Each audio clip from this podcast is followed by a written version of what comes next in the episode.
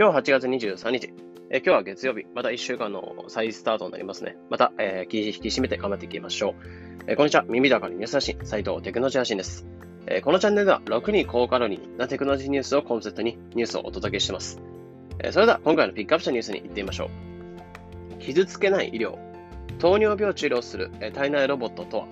というニュースについて解説したいと思います。え今回はエンガジェットからの引用になっています。ニュースとしては、イタリアの研究者チームというのが体に針を刺すことなく、糖尿病患者にインスリンを投与するロボットを開発しているとのニュースになっています。で、このロボットの開発っていうのを進めば、糖尿病患者だけにでなだけでなく、がん患者の治療にも応用が期待されてます。で、この体内ロボットとはどういうものかっていうところで話していくんですけど、特徴としては、まず口から入れて、まあ、蛍光タイプで、で、体から、え体に入れて、で、腸に、えー、くっつくみたいなスタイルで、で、いらなくなったら、え体内、お尻から出すみたいな形になってて、で、このロボットっていうのは、本体となるロボットっていうのがあって、あともう一つ、体に入れるタイプのガラケーサイズぐらいの、えカプセルのセットなります。で、このカプセルと本体となるロボットっていうのが一緒に動くって感じになってて、えー、基本そのガラケーサイズのカプセルっていうのを飲み込んで、で、小腸あたりで体外にある本体と、え、体内にあるカプセルっていうのが磁石でくっつくっていうスタイルなんですね。なので、お腹ぐらいで本体のカ,、え、カプセル、え、本体のロボットがあって、え、中のカプセルとくっついている状態ってなってます。で、そこで、えー、インスリンの注射とか、注射とか針を刺すことなく、インスリンっていうのはカプセルから出てくれて、で、インスリンっていうのを随時随時こう、体に投与してくれるみたいなものになってます。で、こちらっていうのは充電式って形なんですけど、えワイヤレス充電って形で、まあ、非接触充電っていう感じで、まあ、スマホをその充電器に置けば、え充電してくれるように、えその充電、えその本体、カプセルっていうのも、まあ、基本お腹の上から当てれば充電してくれるって感じになってます。で、モバイルアプリっていうのもあって、え、アプリを介してインスリンを好きなタイミングで投与できるみたいな感じになってます。まあ、こういったロボットの開発って話でした。まあ、今回は傷つけない色、糖尿病治療をする体内ロボットとはというニュースについて開始しました。まあ、このニュースを受けて、傷をつけない医療っていうのがどんどんどんどん発達していくのかなっていうふうに見えてますね。まあ、患者側っていうのは、まあ、こういった体に傷つけないメスを入れなかったりとか、えー、針を入れたりとかすることなく、え、ただただそういった形で、え、傷つけない医療っていうのを進んでいくのは、患者にとっても非常に嬉しい試みなのかな、特に取り組みなのかなというふうに思いました。で、今回プラスで話していくのは糖尿病について、え、話していくんですけど、まあ、結構1型、2型とか言われてたりとか、まあ、結構糖尿病に実際になったりしないと、まあ、調べない人とか多いと思うんですよね。自分なんかも結構それで、なんだろう、割とまだ20数歳なので、26歳とかなので、まあ、全然全然健康で、あの糖尿病とか全然無縁だよって感じだと思うんですけど、やっぱり40代とか50代とか、年老いてくると結構身近になってくる病気なのかなってとこなので、まあ、ちょっとこの機会に、えー、どういった病気なのかってところで調べてみたんですけど、まあ、インスリン、まあ、メカニズムとしてはなんとなく理解してて、えー、ご飯を単純に食べるとインスリンという物質が体から出るんですよね。なので、例えば、えー、野菜から食べたりすると、えー、なだらかにインスリンが上がるとか、あとは、なんか、え、最初にご飯とか炭水化物から取っちゃうとインスリンが急激に上がっちゃうとか、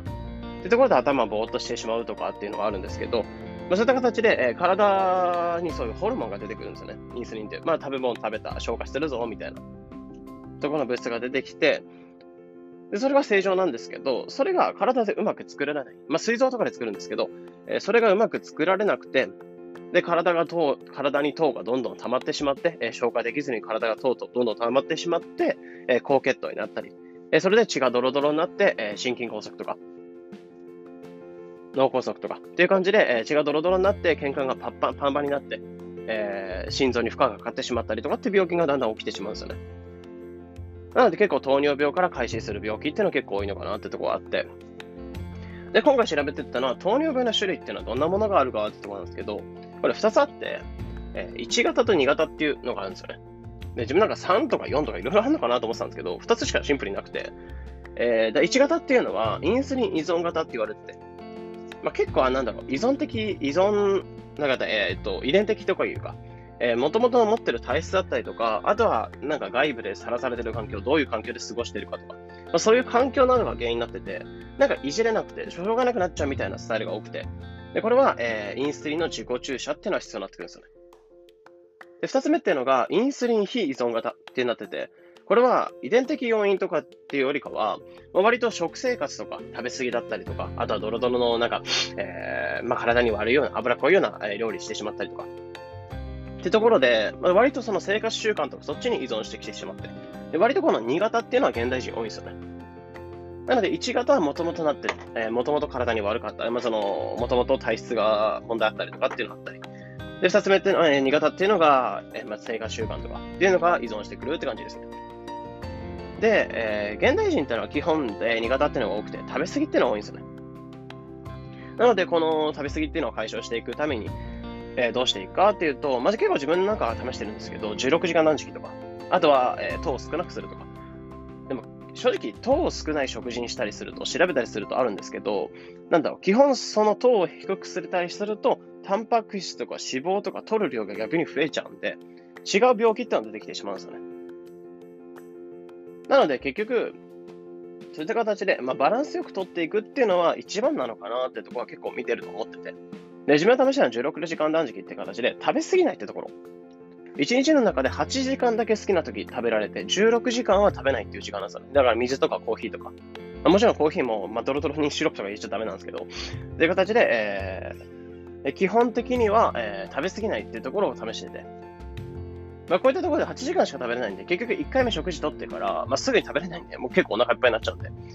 という形で、えー、結構お腹いっぱいにならない状態、お腹いっぱいにならない状態、腹8分目のぐらいの状態で8時間だけ好きな時に食べて、で、あとは、えー、16時間空けるみたいな感じなんですよね。これ結構良くて、なんだろう、結構その体も支えになったりとか、食べ過ぎなかったりとかっていうところもあったりとか、